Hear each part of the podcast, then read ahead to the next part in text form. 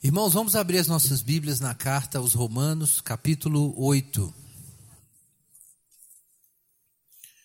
Carta aos Romanos, capítulo 8. Vamos ler os versos. Vamos ler os versos 12 a 17.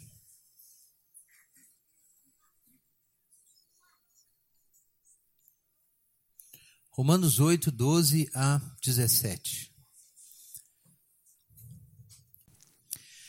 Portanto, irmãos, somos devedores não à carne, para vivermos segundo a carne. Porque se viverdes segundo a carne, morrereis. Mas se pelo Espírito mortificardes as práticas do corpo, vivereis. Pois todos os que são guiados pelo Espírito de Deus são filhos de Deus. Porque não recebestes um espírito de escravidão para vos reconduzir ao temor, mas o espírito de adoção pelo qual clamamos Abba, Pai. O próprio Espírito dá testemunho ao nosso espírito de que somos filhos de Deus. Se somos filhos, também somos herdeiros, herdeiros de Deus e co-herdeiros de Cristo. Se é certo que sofremos com Ele, para que também com Ele sejamos glorificados. Amém. Pai Santo, em nome de Jesus, nós pedimos agora a tua misericórdia, que o Senhor nos alcance na nossa falibilidade, na nossa miséria, na fraqueza, e o Senhor nos levante, ó Deus, e nos torne semelhantes ao teu filho. Nos dá entendimento nessa manhã. Em nome de Jesus nós pedimos. Amém. Irmãos, recapitulando, nós temos exposto aí a carta aos Romanos. Então, é, como a irmãos é, nos visitando nessa manhã. Eu quero fazer um resuminho rápido. Carta aos Romanos é um arquivo compactado, como eu sempre digo. É um texto extremamente denso e foi um dilema decidir se eu ia é, me dedicar a poucos versículos a cada domingo e fazer mensagens mais rápidas, mas com prejuízo da compreensão do fluxo do raciocínio, ou se eu faria exposição de textos longos. Isso faria o sermão ficar também longo. Mas, ao mesmo tempo, a gente poderia ter uma visão do todo. Eu acho que é importante a visão do todo. Eu recomendo que os irmãos leiam a carta enquanto a gente está nessa série. Nós já estamos na 14 mensagem sobre Romanos. Romanos é uma exposição do Evangelho de Paulo. Os capítulos 1 até o final do capítulo 11 são a parte teologicamente mais densa, em que Paulo explica com detalhes a sua mensagem. E dos capítulos 12 até o final, nós temos uma série de recomendações práticas e inferências a partir desse evangelho que Paulo expõe para a vida dos cristãos em Roma.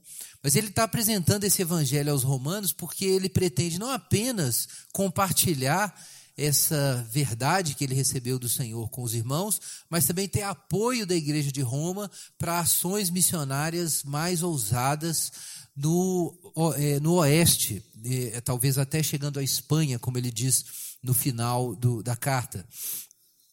Então, irmãos, depois de uma introdução, Paulo vai se dedicar aí da metade do capítulo 1 de Romanos até o capítulo 11 é a teologia, e a coisa está dividida da seguinte forma.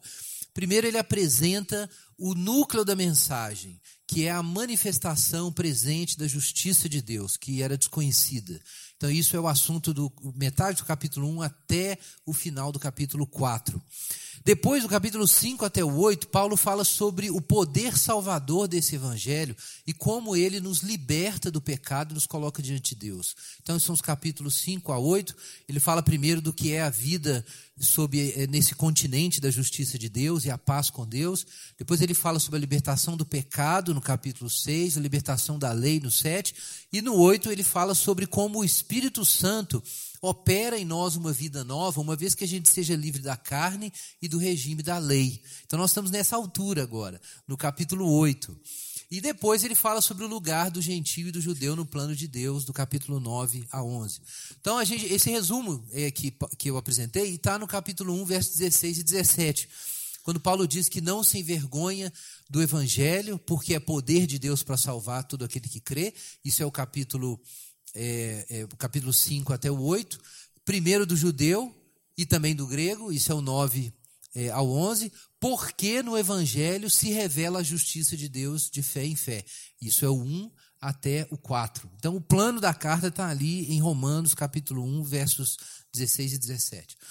Mas então nós estamos na altura, irmãos, em que Paulo está explicando o que é a vida no Espírito, o capítulo 8.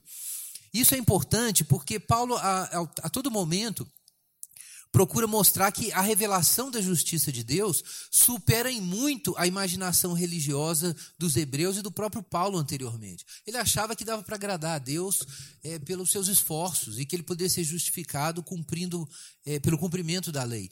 Então Paulo mostra que todos estão condenados, que só a justiça de Deus, que o próprio Deus revela, pode nos colocar diante de dele, nos fazer aceitáveis a ele. Então essa é a justiça de Deus. É a justiça que vem de Deus, que Deus nos concede por meio de Jesus. E, consequentemente, nós não precisamos da lei como fundamento para aceitação diante de Deus. Parece que a lei é superada. Ora, isso leva, levanta uma questão: e o pecado? Se eu estou livre da culpabilidade do pecado, porque pela justificação eu fui posto em comunhão com Deus, como é que fica a questão da santificação? Então, Paulo explica isso, que nessa vida nova que nós temos, existe libertação do pecado, porque Jesus não morreu simplesmente pelos seus pecados como uma coisa extrínseca, fora de você. Ele morreu pelos seus pecados porque você foi incluído nele. Então, quando ele foi crucificado, você foi crucificado, e quando ele ressuscitou, você ressuscitou.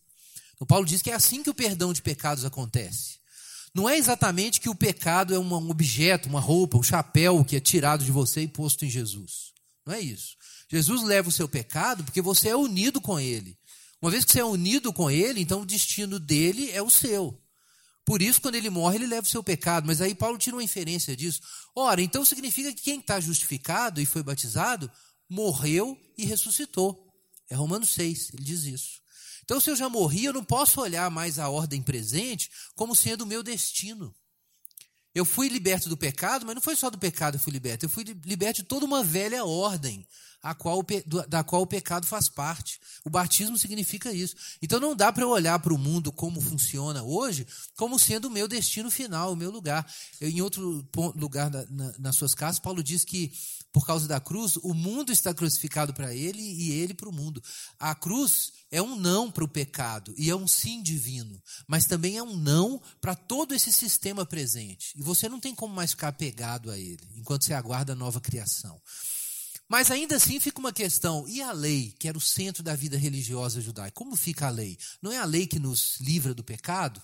Então, Paulo gasta todo o capítulo 7 para explicar que não é assim, ou reforçar isso. Na verdade, a lei ressalta o meu pecado e até mesmo é, estimula o meu pecado, porque a carne é naturalmente inimiga de Deus. Então, quanto mais lei de Deus você recebe, mais revolta nasce no coração, por causa do desejo de autonomia diante de Deus. Então, a lei não faz a gente obedecer, a lei faz a gente desobedecer. E, e o capítulo 7, ele tem um momento assim, inclusive, a, a, a, é, aparentemente autobiográfico, em que ele fala sobre essa luta de tentar cumprir a lei de Deus, mas não consegue cumprir a lei de Deus, porque tem uma outra lei operando em mim, que é a lei do pecado, e eu estou escravizado ao pecado. Minha mente compreende a lei de Deus, mas eu estou dividido. Existe uma revolta dentro de mim. Eu não estou íntegro, eu estou rachado. Uma parte de mim que é Deus, outra parte quer desobedecer. A minha mente concorda, mas a minha natureza temporal se revolta contra Deus. Então Paulo diz: Miserável homem que sou. Quem me livrará do corpo dessa morte? Logo depois, no finalzinho do capítulo 7, ele diz: Graças a Deus por Jesus Cristo. E ele vai explicar por que esse graças a Deus no capítulo 8. É que Deus tem um outro meio de nos livrar do pecado, que é a lei do espírito da vida. Existe a lei do pecado e da morte, que é a lei aprisionada, sequestrada, como eu disse há duas semanas, pela carne e pelo pecado, e de certa forma é, produzindo sempre o efeito contrário. A lei que é para o meu bem, como ela está sequestrada pelo pecado, o pecado usa a lei para me matar. Porque o pecado, entre aspas, sabe que eu sou carnal. Então o mandamento vem e o pecado usa a lei contra mim. Então eu estou aprisionado. Aí diz Paulo: existe um outro jeito. É por isso que você tem que morrer para o velho mundo, para a carne e, e, e para a lei também. Você está morto para a lei. Porque agora existe um novo mundo, que é o mundo do Espírito Santo.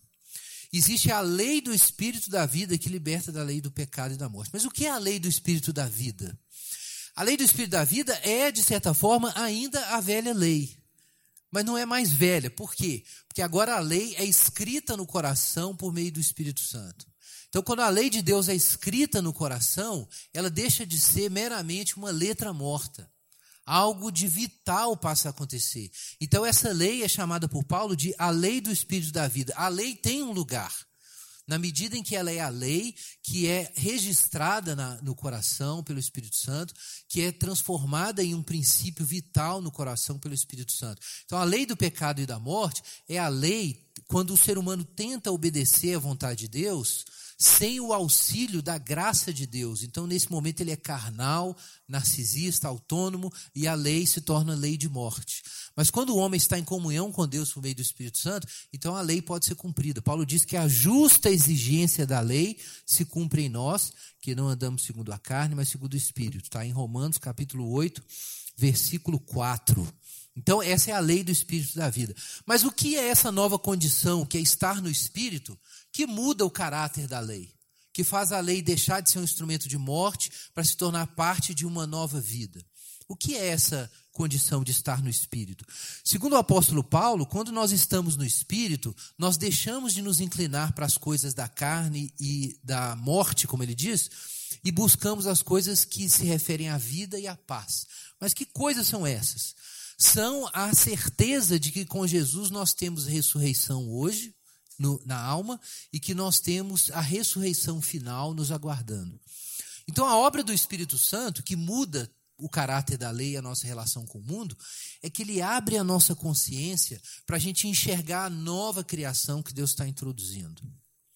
Por meio do Espírito Santo, eu tenho os olhos abertos para reconhecer a realidade da ressurreição de Jesus e, consequentemente, da minha própria ressurreição que se aproxima. E a contemplação dessas coisas do Espírito, que são as coisas novas, as coisas da nova criação que Deus está introduzindo, altera completamente a minha percepção das coisas velhas. E de repente, como Paulo fala em Filipenses, aquilo que eu considerava lucro, eu passo a considerar perda por causa de Jesus, por causa da possibilidade de conhecer Jesus e o poder da, da sua ressurreição. É isso que ele diz em, em Filipenses. Então, é isso que o Espírito Santo produz. Isso é estar no Espírito. É você estar absorvido pela realidade da nova criação, a ponto de você se desinteressar pelas coisas da velha criação e até mesmo desgostar do, da vida de pecado e de carnalidade que você vivia na velha criação. Isso não significa que você imediatamente se livra do pecado, mas isso significa que existe uma, uma potência dentro do seu coração, te lançando na direção da santificação. É por isso que Paulo diz que existe a mentalidade da carne e a mentalidade do espírito. A mentalidade do espírito é uma mentalidade consciente de que quando Jesus disse que é chegado o reino de Deus, isso não eram palavras bonitas. Você se levanta de manhã e é como se além de você ver o sol que nasce, como nasceu hoje, você vê um outro sol que o incrédulo não consegue ver. É o sol da justiça que está chegando. Para você, ele está ali. Então não tem como você ver as coisas do mesmo jeito que você via. Você sabe que uma ordem nova está se aproximando, isso altera a sua relação com as coisas. E é por isso, então, que quem está tentando obedecer a Deus simplesmente seguindo a lei, não consegue. Porque enquanto você apenas concorda com a, com a lei na sua mente, isso não te liberta do pecado essa concordância moral. É necessário que o seu coração seja atraído por uma outra realidade, uma realidade superior à realidade que você vive agora. Então, isso é o mundo do espírito. É por isso que Efésios capítulo 1 diz que o Espírito Santo é o penhor da herança até o resgate da propriedade. Por que essa ideia de o penhor da nossa herança, o penhor da herança divina? O penhor é um primeiro pagamento que representa o pagamento final. O Espírito Santo é chamado na Bíblia de penhor porque ele te dá uma posse limitada e antecipada de uma, um prêmio completo, de uma herança total que será recebida no futuro. Então, de repente, você com esse pagamento, por assim dizer, antecipado, com esse penhor, você toma uma consciência imediata da herança que te aguarda. E isso altera certamente o seu comportamento. Isso altera todo o seu plano de vida. Você passa a viver a partir desse destino. Você passa a viver a partir de expectativa. E por isso eu disse que a vida no espírito que nos liberta do pecado é a esperança. Essa é a obra do Espírito Santo em nós. É de abrir a nossa percepção para essa nova realidade, de modo que essa esperança, que não é só um palpite, mas uma convicção e uma expectativa sobre essas bênçãos divinas que estão vindo. Então, essa esperança altera suas relações temporais. Agora, irmãos, no capítulo 8, versículos 12 a 17, esse tema, isso que eu disse agora foi o tema da semana passada. Paulo é um pouco mais específico nesse trecho quando ele explica como a obra do Espírito altera a sua compreensão de quem você é. Então, ele desenvolve o que ele fala aqui nos versos 10 e 11 e aprofunda o que significa ter a mente do Espírito. Irmãos, ter a mente do Espírito é, de fato, ter a sua identidade alterada pelo conhecimento de Deus. Ter a mente do Espírito não é só conhecer doutrinas bíblicas. Ter a mente do Espírito é ter uma autocompreensão alterada, transformada. Lembre-se de Romanos 12. Paulo vai falar sobre isso mais à frente. Mas aí eu quero que vocês lembrem, quando a gente chegar em Romanos 12, do que a gente está falando aqui. Paulo diz: Não vos conformeis com esse mundo, mas transformai-vos pela renovação da vossa mente, ou do vosso entendimento, para que possais compreender qual seja a boa, perfeita e agradável vontade de Deus. Claro, todo mundo lê esse texto e entende que Paulo fala sobre a renovação da mente. Mas imediatamente no verso posterior, Paulo diz assim: Por isso digo que ninguém pense de si mesmo além do que convém, mas pense segundo a medida da fé que Deus concedeu a cada um. O que Paulo quer dizer com renovação da vossa mente? Olha, ele explica claramente nos versos seguintes. Renovação da mente não é apenas ter categorias cristãs para pensar as coisas ou ter as doutrinas bíblicas na cachola.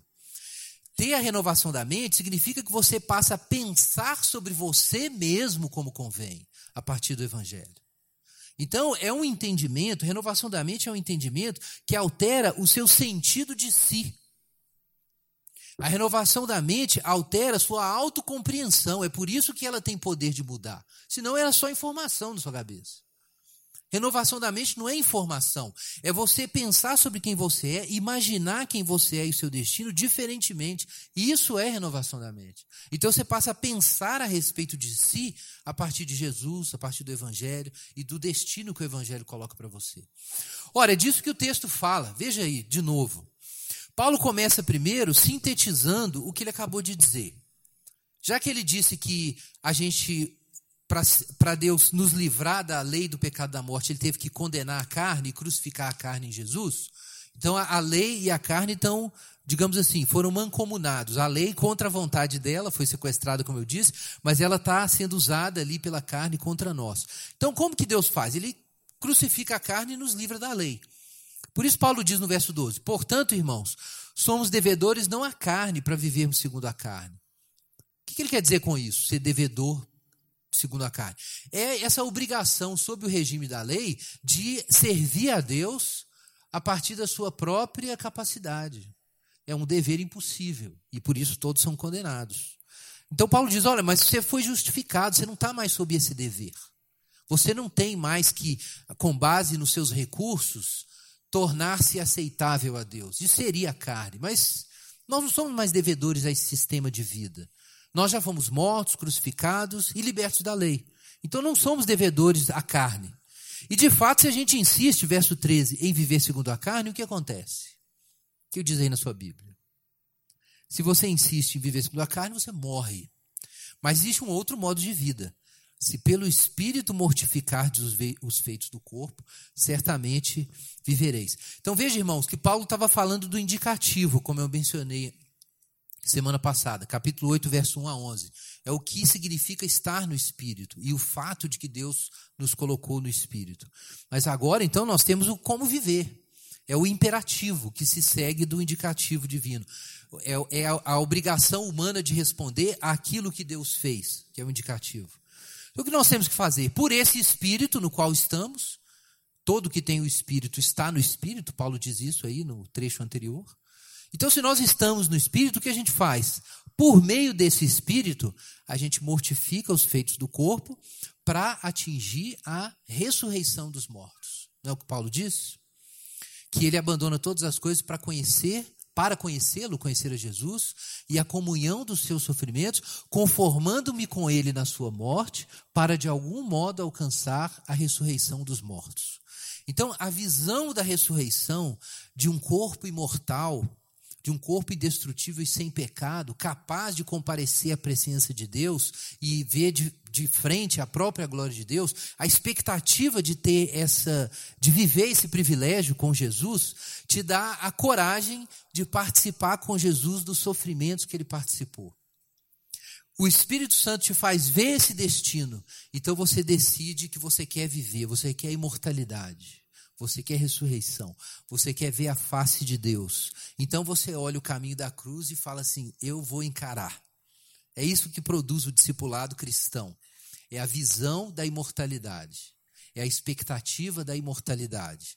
E pelo Espírito, então, por essa informação, ou por essa revelação que o Espírito dá, de que Jesus ressuscitou e nele eu vou ressuscitar também, eu ganho a potência de mortificar os feitos do corpo eu acredito que é possível e não é irracional e vale a pena seguir o caminho de Jesus Cristo e morrer na cruz com ele. Então se torna racional, significativo, válido, até desejável lutar contra o pecado. E aí eu posso mortificar os feitos do corpo, a partir dessa nova realidade que o Espírito Santo me dá. É isso que significa, irmãos, mortificar por meio do Espírito. Mortificar é isso mesmo, é de se desvestir do velho, para usar a linguagem ali do, do apóstolo Paulo, em Colossenses. Você se desvestir do velho, você se revestir do novo, você tomar providências sobre seus pecados e sobre os seus problemas de caráter, sobre os seus conflitos com os outros. Você começa a tomar providências sobre essas coisas. E isso é santificação. Vejam, irmãos, que a santificação não pode ser feita tão somente por reconhecer, atenção, a lei moral. Muitos irmãos ainda vivem nesse universo de que eles lutam para se santificar e se livrar do pecado, porque eles não querem fazer a coisa errada, eles querem fazer a coisa certa. É correto, irmãos, está muito bom. Mas eu quero lembrar que há dois domingos atrás eu preguei sobre a impossibilidade da ética. E eu quis dizer é que a mera consciência do certo e errado não vai nos levar até lá. É necessário mais do que isso. Você não mortifica os feitos do corpo com base na moral. Você não mortifica os feitos do corpo com base em uma consciência ética desenvolvida. Você mortifica, de acordo com Paulo, os feitos do corpo pelo espírito. Essa é a vida espiritual. E mortificar pelo Espírito significa mortificar a partir daquilo que o Espírito traz a você. Ora, o que o Espírito traz a você? Paulo já disse, mas ele vai dizer agora de outro jeito. Olha aí na sua Bíblia, versículo 13 em diante. Se pelo Espírito mortificados as práticas do corpo, vivereis. Pois todos que são guiados pelo Espírito de Deus são filhos de Deus. Então aqui nós temos a pista, ou mais uma pista. Ser, mortificar os feitos do corpo pelo Espírito significa ser guiado pelo Espírito como um filho. É isso que significa viver no Espírito. É ser guiado pelo Espírito como um filho, como parte de uma relação de adoção. Olha o que diz o versículo, diz, é, versículo 15. Nós temos de novo aí um porquê ou um pois, dependendo da sua Bíblia, porque Paulo agora, dentro da síntese que ele fez do trecho anterior, nos versos 12 a 14, ele abre um outro detalhamento, que são os versos, é, versos 15 até 17. Então ele abre uma outra janela para explicar ainda melhor o que significa essa mente do Espírito. E o que o Paulo diz aí? A vida carnal, como a gente mencionou, se baseia nesse desespero infinito que é o fruto da incredulidade. A vida carnal se baseia no medo, como nós já dissemos várias vezes, está escrito em 1 João, está escrito em Hebreus. Então, Paulo mostra que a nova vida é, nesse sentido, muito diferente da velha vida. Porque na vida na carne, sob a lei, você tem que cumprir a lei de Deus e não consegue, e toda a sua relação com Deus é baseada no pavor, por um lado, e na autoconfiança, por outro. Então, diz Paulo, no verso 15, que nós não recebemos um espírito de escravidão para vos reconduzir ao temor. Veja que interessante. Paulo introduz um novo motivo aqui. Ele diz que a vida na carne, além de ser uma vida de escravidão ao pecado, uma vida de escravidão à lei, de fracasso no cumprimento da lei, ao mesmo tempo uma vida de orgulho, porque você tem que confiar na sua capacidade de agradar a Deus, quando você está vivendo na carne sob a lei, para ser aceito por Deus. Então, Paulo diz aqui que essa vida é uma vida de escravidão e medo. Por isso que ele diz que a nova vida não reconduz ao temor. Por que não reconduz? Porque é onde você estava antes. É o medo. Irmãos, um traço da vida carnal é exatamente esse: o medo, o pavor. É um desespero infinito por causa dessa sensação de que eu estou solto no vazio. Eu estou desamparado. E se eu não tomar providências a respeito de mim, ninguém tomará. Já que Deus me abandonou, então eu vou construir uma ponte até lá. É claro que isso é absurdo, mas essa é a mente da carne, ela é inimiga de Deus. Ela alega que pode chegar ao aperfeiçoamento e ao destino que Deus estabeleceu, mas ao mesmo tempo ela se engana crendo que pode fazer isso por conta própria. É como se o homem dissesse que ele pode chegar a Deus sem a ajuda de Deus. Ora, o que é chegar a Deus sem a ajuda de Deus? Isso é idolatria. Isso é exatamente você construiu a imagem falsa da divindade como se Deus não estivesse presente. Então você substitui a realidade da presença de Deus por uma representação de Deus que você inventou, que é o seu caminho para Deus. É idolatria. Então os, os pagãos tinham sua idolatria, os hebreus tinham a sua idolatria, a confiança na obediência à lei como um meio de chegar a Deus. O homem moderno também tem seus ídolos. Quando ele acredita, por exemplo, que a realização sentimental vai fazer dele um homem completo. Isso é um ídolo. E também ninguém chega nisso é um ídolo. Ou então a expectativa de que eu vou ser uma pessoa completa quando eu for completamente emancipado das forças opressivas do patriarcalismo moderno, sei lá o quê. Ou então quando a pessoa acredita que por meio do avanço na carreira ela vai chegar lá e vai ser uma pessoa completa, integral e assim por diante. Apesar de não se falar de Deus, são formas modernas de autossalvação e, consequentemente, de orgulho. Só que, como dizia Salomão, o que está torto não se pode endireitar. E o que está vazio, você não consegue encher. O homem nunca chega lá, o homem nunca fica bom, nunca fica, nunca fica justo, não fica, nunca fica completamente feliz, nunca é completo, e no fim, o espectro da morte está sempre ali diante dele. Em algum momento ele vai se materializar. Então não existe como realizar isso sem Deus. Por causa dessa condição, existe um medo profundo. Por que o homem luta para fazer algo a respeito de si mesmo? Por causa do medo. Todo mundo já ouviu, ou talvez teve uma experiência assim, de repente você se desesperar é, numa piscina. É, eu aprendi a nadar assim. Minha tia me jogou na piscina. E ela está aqui entre nós. Mas eu aprendi a nadar. Obrigado, tia. Eu já, eu já, perdo, já liberei perdão, como diz os crentes, né? Eu já, já liberei perdão. Mas eu sempre lembro. Mas o que acontece quando uma pessoa. O que acontece quando uma pessoa está assim se debatendo? A gente sabe disso, que o medo pode até fazer a pessoa se afogar. O pavor faz ela ter um comportamento que pode ser autodestrutivo. O que acontece é que quando o homem se aliena de Deus, ele entra nessa condição do tormento, de um pavor infinito, que pode estar suprimido, mas está lá. Daí que 1 João é muito claro sobre isso. Eu já mencionei para os irmãos que o contrário do amor realmente é o medo, de acordo com as Escrituras. Vejam só. No amor não há medo, antes o perfeito amor lança fora o medo, pois o medo implica castigo, e quem tem medo não está aperfeiçoado no amor. 1 João capítulo 4, versículo 18. Então, o medo é o traço de alguém que se vê sob julgamento, que se vê diante da possibilidade não só do juízo divino para quem crê em Deus, mas a possibilidade do nada, de se desfazer, a possibilidade de fracassar na existência, de deixar de ser quem ele deve ser, de encontrar a morte e assim por diante. A perspectiva da finitude do, do, e do nada que se esconde ali aparentemente atrás dela provoca no homem desespero e por isso ele peca.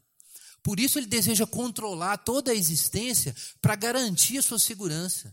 Por isso ele não consegue obedecer a Deus. É impossível obedecer a Deus nesse estado de pavor. É como um afogado que luta e pode até matar uma outra pessoa naquele momento de desespero, se ela se aproxima. Então, essa é a condição do homem caído. Ele está apavorado, está atormentado pela possibilidade do nada que está se aproximando. E por isso ele vai fazer o que ele precisar fazer para ser feliz. E aí ele vai pecar. E ele pode até achar a lei de Deus ótima, mas ele não vai cumprir. Não tem como cumprir, por causa do medo. Mas o que diz também João? Nós o amamos porque ele nos amou primeiro. E no amor não existe medo. Então toda a questão é que o regime da lei e da carne é também o regime do medo. Porque você vive nesse sistema com base em um terror infinito na alma, de que se você não fizer algo para sua própria salvação e realização, ninguém vai fazer. Se você não se garantir, Deus não vai te garantir. Então, por causa desse medo, você vai correr atrás da sua felicidade. E se precisar matar alguém, você mata. E se for Jesus, você mata também. E aí você peca. Então, por isso, o novo regime no qual você mortifica o pecado tem que lidar com o medo. E como é que no novo regime, que é o regime do Espírito, o medo é tratado? Veja o que diz o nosso texto. Não recebeste o espírito de escravidão para reconduzir ao temor, mas o espírito de adoção pelo qual clamamos Abba Pai. Ora, essa é a força da obra do Espírito Santo na alma. É que o medo é dissolvido. O pavor é eliminado. Uma vez que o amor entra, o medo é lançado fora. E agora você sabe, por causa dessa nova relação com Deus, que você tem segurança eterna. É disso que o nosso texto fala, quando ele diz que nós recebemos o espírito de adoção. O que significa adoção? Significa que você não está mais desamparado.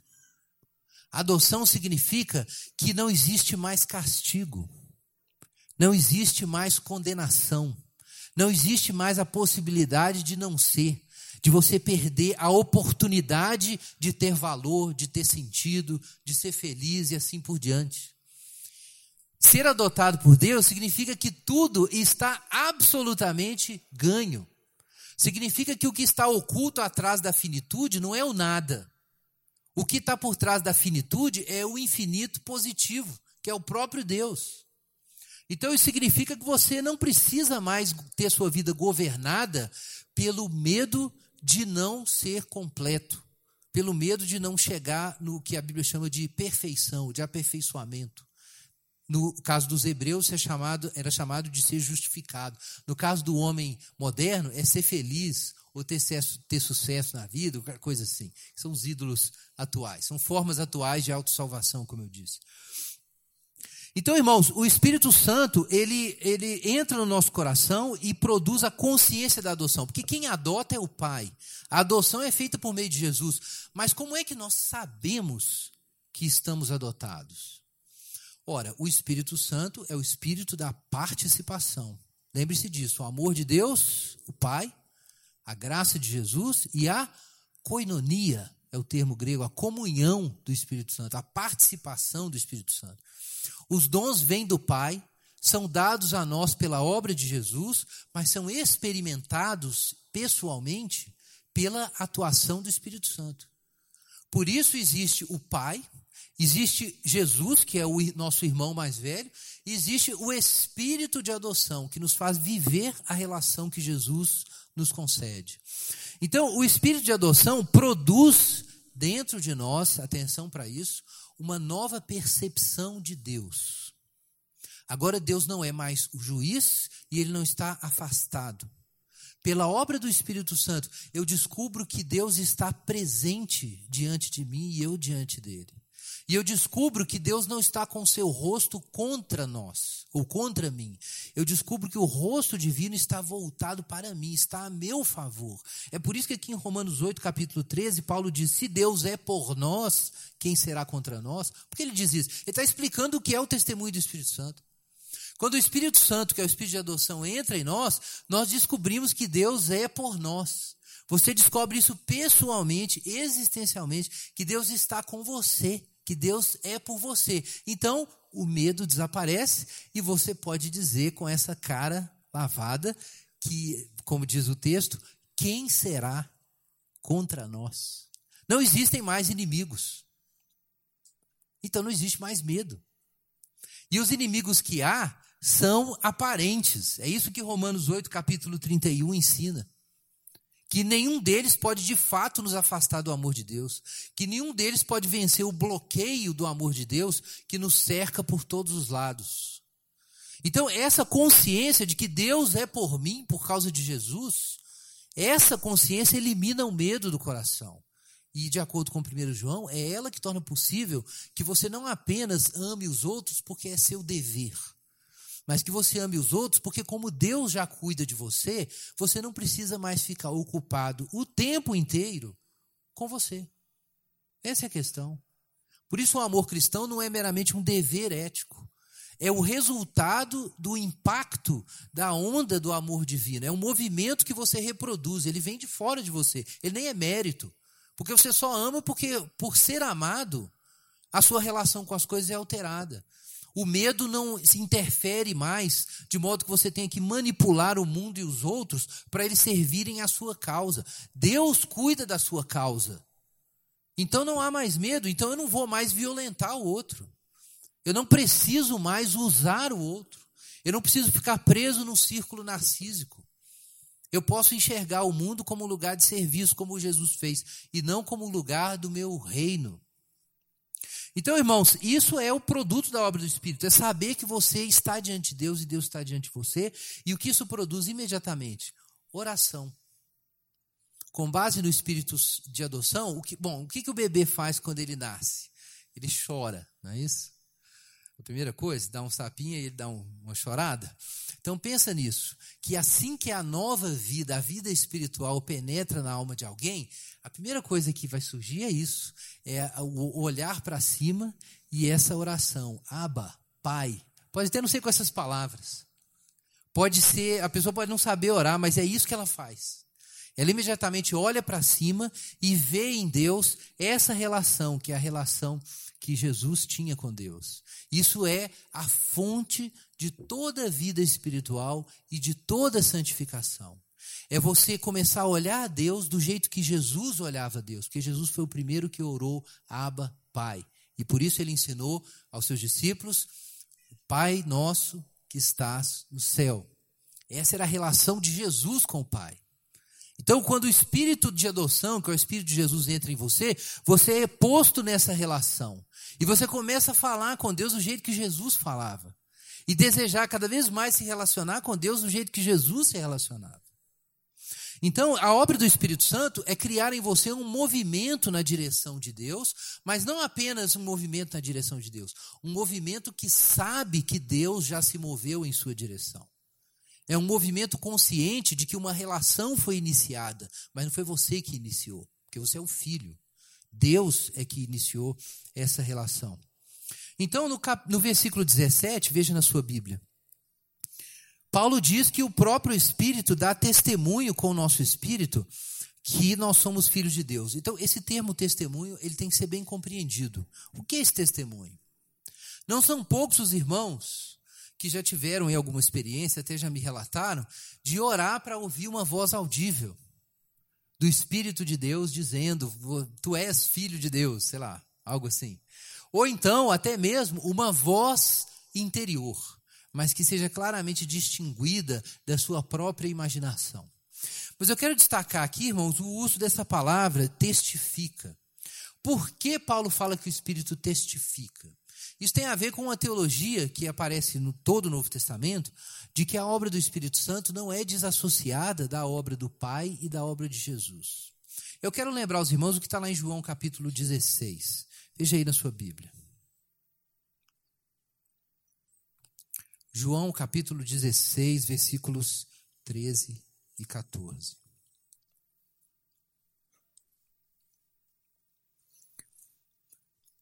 João 16, 13 e 14. Quando, porém, vier o Espírito da Verdade, atenção, ele vos guiará a toda a verdade.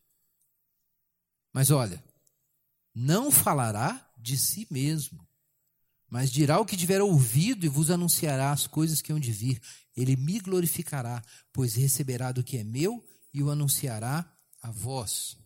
Irmãos, o Espírito da Verdade ele traz a verdade, mas ele não traz a verdade independentemente da pessoa histórica de Jesus Cristo. A verdade que o Espírito Santo testifica é a verdade que está encarnada na pessoa de Jesus e ensinada pela pessoa de Jesus. Por isso muita gente tem dificuldade. Muitas pessoas falam assim: puxa, eu queria ouvir a voz de Deus. Eu queria que o Espírito Santo falasse comigo. Mas nunca meditam sobre a pessoa de Jesus, nem leem a palavra de Jesus, que é a Bíblia. Mas isso não vai dar certo, porque o Espírito Santo não fala de si mesmo. Ele fala das coisas que o próprio Jesus manifesta. O Espírito Santo deseja que nós olhemos para Jesus. Ele é o Espírito da verdade, porque ele testifica de Jesus Cristo. Você não vai encontrar a voz divina tentando acessar algo diretamente pelo Espírito Santo ignorando a pessoa de Jesus, a palavra de Jesus, o Evangelho de Jesus. Não funciona. Crente que não lê a Bíblia não ouve Deus, fica confuso, não sente a presença de Deus, não se lembra do que Deus fez por ele, não tem o coração aquecido. Às vezes fica buscando uma coisa externa, vai num cultão aí de novozão para ver se ele fica animado e sente uma coisa, mas é tudo externalidade. Para você sentir o coração aquecido, como dizia John Wesley, você tem que ouvir o Evangelho. E você tem que meditar no Evangelho e se aproximar de Jesus por meio do Evangelho. E o Espírito é o Espírito da verdade. Então, esse testemunho do Espírito Santo, irmãos, na alma, não é dissociado do Evangelho. Isso está lá em Romanos 5, Paulo já tinha dito isso. O amor de Deus é derramado em nossos corações pelo Espírito Santo que nos foi otorgado. Quer dizer, esse saber do amor divino é o Espírito Santo que traz. Mas logo depois, Paulo diz assim: porque Deus prova o seu amor por ter Cristo morrido por nós, sendo nós ainda pecadores. Ora, se o Espírito Santo derrama o amor no meu coração, por que eu preciso olhar para a cruz de Cristo para ter uma prova? É porque o amor de Deus é derramado no meu coração pelo Espírito, quando o Espírito me faz reconhecer a realidade desse amor na cruz. O Espírito não testifica do amor de Deus no seu coração sem fazer você ver que esse amor está demonstrado e aconteceu historicamente na cruz. Então, os reformadores diziam isso, que o Espírito Santo vem sobre a palavra. Assim como o Espírito Santo desceu sobre Jesus no dia do batismo, quando veio aquela voz: Esse é meu filho amado em quem me comprazo. Você não encontra o Espírito Santo se você não achar onde Jesus está. O Espírito Santo é derramado sobre Jesus, não é sobre tudo, é sobre Jesus. E quando você procura Jesus, quem você encontra junto com Jesus? O Espírito Santo que testifica de que Jesus é de fato o Filho de Deus. O Espírito Santo desce e o testemunho vem. Então o que acontece? Para você que crê em Jesus, segue Jesus e olha o Evangelho e assume a verdade do que o Evangelho diz, então o Espírito Santo, aí sim, o Espírito Santo testifica de que essa adoção que Deus realizou por meio de Jesus é real para você. É isso que acontece. O Espírito Santo testifica, então, com seu Espírito dessa relação que é dada por meio de Jesus. Irmãos, vejam então como é necessário o testemunho interno do Espírito Santo, essa doutrina central da teologia da reforma. Não há santificação e não há vida espiritual. Não há a mentalidade do Espírito sem o testemunho interno do Espírito, te fazendo se descobrir filho de Deus, se encontrar amado por Deus e reconhecido por Deus. Irmãos, isso é o centro de toda a vida espiritual. O centro da vida cristã não é nem mesmo, atenção, a nossa obediência a Deus. Porque a nossa obediência a Deus é o que nós fazemos em resposta. O centro da vida cristã não é o que nós fazemos. O centro da vida cristã é o que Deus faz. Por isso, o centro da vida cristã é a consciência da graça de Deus, da proximidade de Deus, da realidade do amor de Deus por mim. É a segurança cristã que consola a alma e te liberta desse pavor que governa o coração dos homens caídos. É necessário que o seu coração seja governado pela segurança do amor divino. Como diz João, nós conhecemos e cremos no amor que Deus tem por nós. É isso. Isso é a obra do Espírito Santo, é te colocar nessa relação. A partir dessa relação é que se pode mortificar os feitos do corpo. É a partir dessa relação. Vocês já viram uma pessoa apaixonada como ela se comporta diferente? Não é verdade isso? Então pensa que isso é o que acontece. Entrar nessa nova relação é que altera a sua vida. Entrar nessa nova relação é que muda o seu comportamento. Então, é claro, você tem que lutar contra o pecado. Então, se existe pecado na sua vida, você deve se entristecer, você tem que querer lutar contra isso. Mas quando você fracassa em lutar contra isso, você nunca deve pensar que você precisa primeiro se remendar para depois se aproximar de Deus. Por quê? Porque só na potência do amor de Deus é que você vai vencer o pecado. Se você tentar vencer o pecado primeiro para ficar com Deus depois, você está lascado. Isso é o caminho da carne. Se você fracassa, você precisa de mais de Deus. E Deus sabe disso. Você precisa de mais consciência de que Deus está presente do que você tinha antes. Você se enganou e achou que Deus estava ausente, por isso você pecou. Você pecou porque você se apavorou. Você pecou porque você se desesperou e achou que se você não tomasse providências a respeito de você, você não ia ser alguém, não ia ser feliz. Por isso que você pecou. Então você precisa de mais Deus e não menos Deus para lidar com o pecado. E quando você tenta lidar com o pecado primeiro, você entrou no regime da carne, da lei e do pavor. É necessário ir a Jesus e experimentar de novo e se recobrar a consciência do amor de Deus. E isso é a obra do Espírito Santo no Evangelho. Agora, o que o Espírito Santo nos dá? Não apenas a consciência de que somos filhos de Deus, verso 16, mas veja o verso 17. Olha aí. Se somos filhos de Deus, somos também herdeiros de Deus e co-herdeiros de Cristo. Se é certo que sofremos com Ele, para que também com Ele sejamos glorificados. Vejam aqui, irmãos, que o Espírito Santo nos dá uma consciência de quem somos, mas há algo dinâmico aqui. Não é só que eu sou filho de Deus. Atenção, eu tá, eu tenho essa relação com Deus. Deus é por mim. Mas Paulo diz que tem mais aqui. Se o Espírito Santo testifica no meu coração que eu sou filho de Deus, ele me faz ver não apenas que eu tenho essa nova relação com Deus por meio de Jesus, mas que eu tenho um novo destino. Não é só o que eu sou agora, é um destino. O que é proposto para mim é uma identidade, mas essa identidade está dentro de uma narrativa.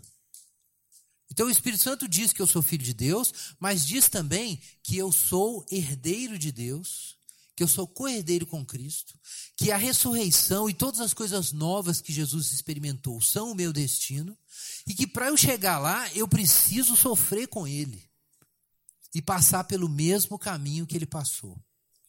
Então, irmãos, o testemunho do Espírito Santo não é apenas o testemunho dessa minha nova relação com Deus mas é uma confirmação de que eu estou em Cristo e Cristo está em mim.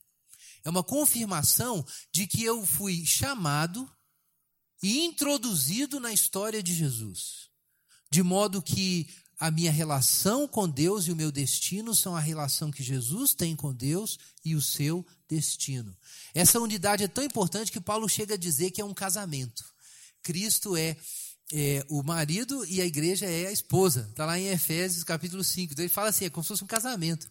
O Espírito Santo faz você se descobrir de repente casado, unido com Jesus. É por isso que você sabe que você é filho de Deus. É porque Jesus é filho do rei, nós podemos dizer, e de repente você, ou a igreja, está casada com ele. Então ela é parte agora da realeza. E todos os benefícios e implicações dessa nova relação foram concedidas a ela. Irmãos, isso são as coisas do Espírito, que Paulo diz que a gente é inclinado. Quem tem o Espírito se inclina para as coisas do Espírito. O que são as coisas do Espírito? Ora, a percepção de que toda essa realidade a respeito de Jesus é sua que a história que governa o seu sentido de si é essa história e não outras histórias. Não é a história do encontro romântico. Eu vou ser alguém no dia que eu achar aquele cara, o príncipe encantado. Não é a história do sucesso profissional, é uma outra história. É uma história que tem um começo, meio, fim, você se imagina nela. Você vê filmes que isso acontece, né? As mulheres têm os filmes que é felizes para sempre no final, muitos homens também, né? São esses as comédias românticas, por exemplo, são histórias. Para que servem essas histórias? Você se espelhar nelas e constituir um projeto de existência. Como eu disse, tem essas histórias, tem histórias emancipatórias, tem histórias de sucesso. Mas aqui, de acordo com o texto, o Espírito Santo, quando ele testifica dentro do nosso coração, ele nos dá outra história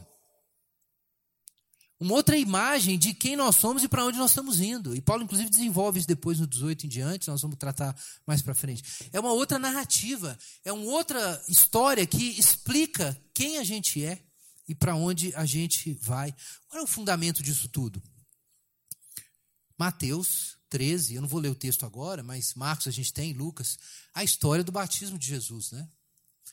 Qual foi a voz que veio? Que disse a voz do céu quando Jesus aceitou entrar na água, que representa a obediência a Deus?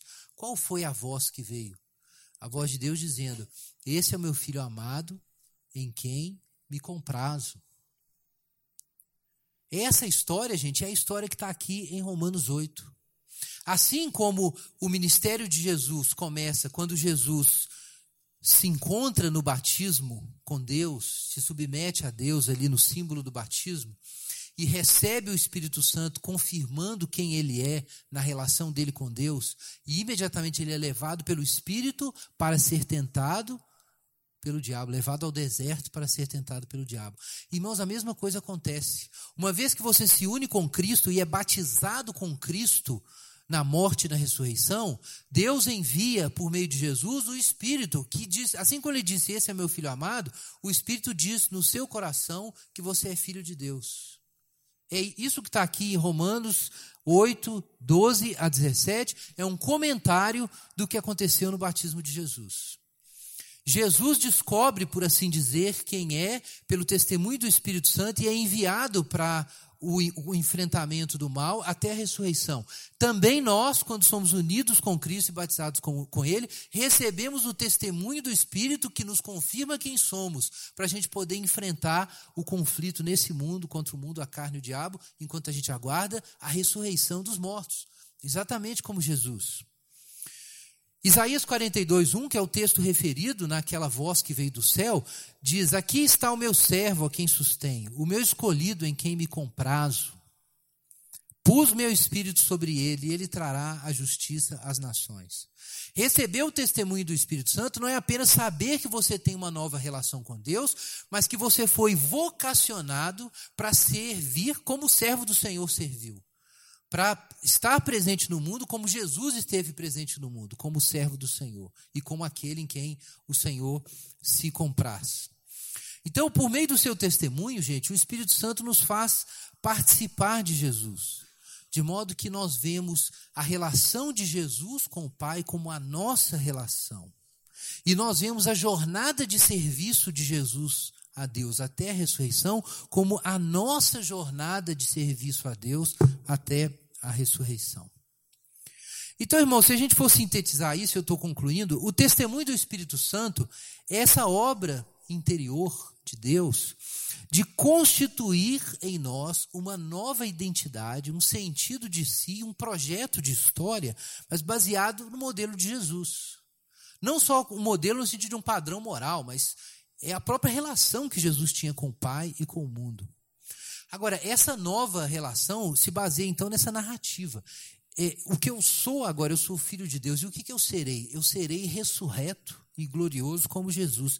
Essa visão te dá a capacidade de mortificar o pecado.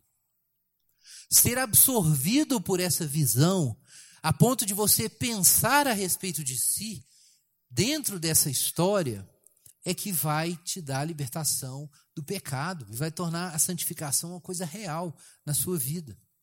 De forma que a gente poderia falar, irmãos, e aqui eu quero lembrar do que é, João diz sobre o Espírito. Nós podemos falar da consolação do Espírito Santo como a chave da santificação. É isso que o Espírito Santo vem produzir. O Espírito Santo diz quem você é, ele diz para onde você vai, e ele diz que você vai vencer como Jesus venceu. Esse conhecimento interior, esse saber interior das coisas do Espírito, te dá a capacidade de mortificar o pecado. Mas o que é isso? É a consolação do Espírito Santo. O consolo do Espírito Santo é o penhor. O consolo do Espírito Santo é a própria mente do Espírito. Essa é a chave divina para a santificação. E aqui, em conclusão, eu quero lembrar uma, uma frase que a gente tirou do Catecismo de Heidelberg e que a gente repete sempre quando a gente faz os estudos aqui fundamentais na nossa lista de perguntas, né, no discipulado aqui na Igreja Esperança. Então a pergunta é: qual é o seu único consolo na vida e na morte? Lembre-se disso. Por que o Catecismo de Heidelberg começa falando do consolo? Porque os reformadores sabiam muito bem que só existe nova vida se existe o consolo do Espírito Santo na alma. Só o consolo do Espírito Santo no seu coração pode te tornar um cristão. Padrões morais, tentar imitar Jesus, tudo isso é necessário, mas é impossível sem o consolo do Espírito Santo. E quando você tem o consolo do Espírito Santo, você pode dizer a resposta, como está lá no catecismo. Mas não só aquilo, mas a princípio, acima de tudo isso, que o seu único consolo na vida e na morte é o seu fiel Salvador, Jesus Cristo.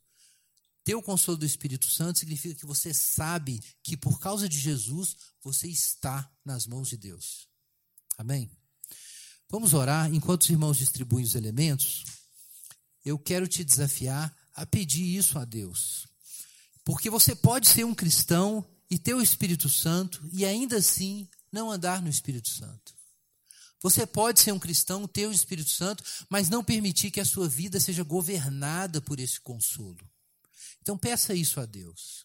Que esse testemunho de Deus tenha um lugar diferente e central na sua vida, nos seus projetos, na sua busca de felicidade, no seu sua visão de quem você é. Vamos orar enquanto os irmãos distribuem os elementos para a gente participar da ceia.